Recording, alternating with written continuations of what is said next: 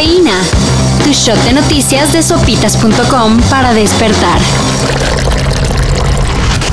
Dos ciudades mexicanas están hasta ribota de un top mundial, pero no es para presumir. Voy a compensarlos a todos. Les daré la máxima diversión de su vida. Prepárese para dos semanas en el lugar más feliz de la Tierra. Tijuana.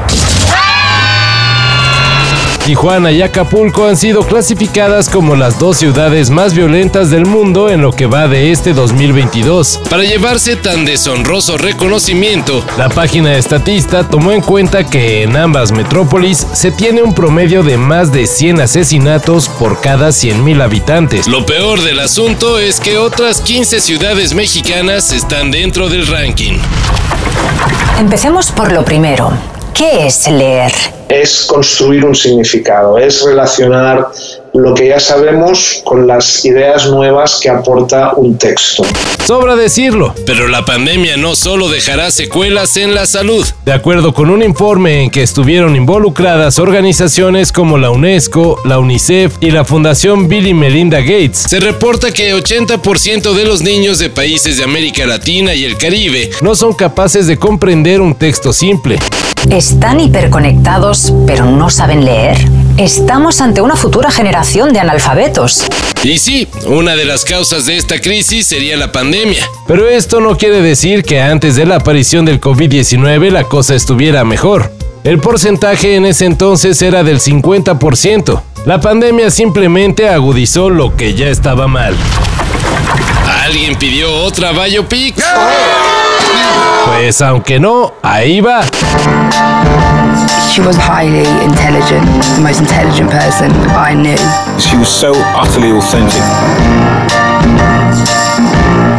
Amy, just give us a smile and then we can turn the camera off. Do you promise? Ahora la tormentosa vida de la gran Amy Winehouse será contada en un filme que, según se sabe, estará basado en un guion de Matt Greenhall, conocido por su aclamado trabajo en la película Control. Por otra parte, la dirección estará a cargo de Sam Taylor Johnson, quien tiene en su filmografía 50 sombras de Grey. Interesante combinación.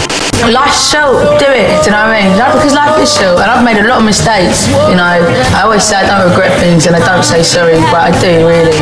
Falta conocer al reparto, el cual se encuentra en proceso de selección. Lo que me gustaba era dedicarme a ser eh, creativo, ¿sabes? Y artista. Y desde pequeño me he enfocado en eso. Y yo era bohemio como probablemente todos vosotros y ahora lo único que queréis es estar aquí en la tele, que todo el mundo os vea, estar en la radio, tener cuidado con eso, ¿sabes? Zetangana regresará a nuestro país. Ayer el madrileño anunció que realizará tres presentaciones en nuestro país. El 10 de noviembre estará en el Auditorio City Banamex de Monterrey, el 12 en la Arena BFG de Guadalajara y el 15 del mismo mes en el Palacio de los Deportes de la CDMX.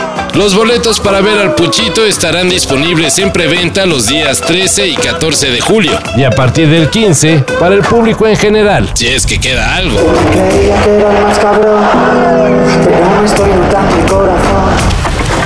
Ahora sí, la selección mexicana femenil se quedó sin mundial. Bueno, primero, este, de verdad agradecerles todo el seguimiento, eh, toda la difusión que le dieron a este torneo, a nuestra selección. Y sí, pues decirles que lo considero como un fracaso personal.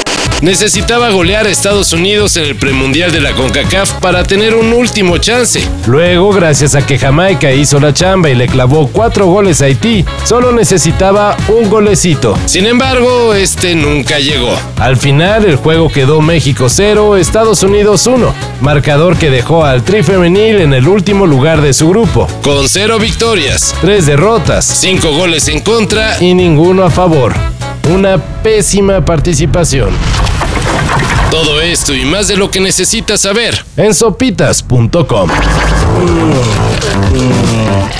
Cafeína. Shot de noticias de sopitas.com para despertar.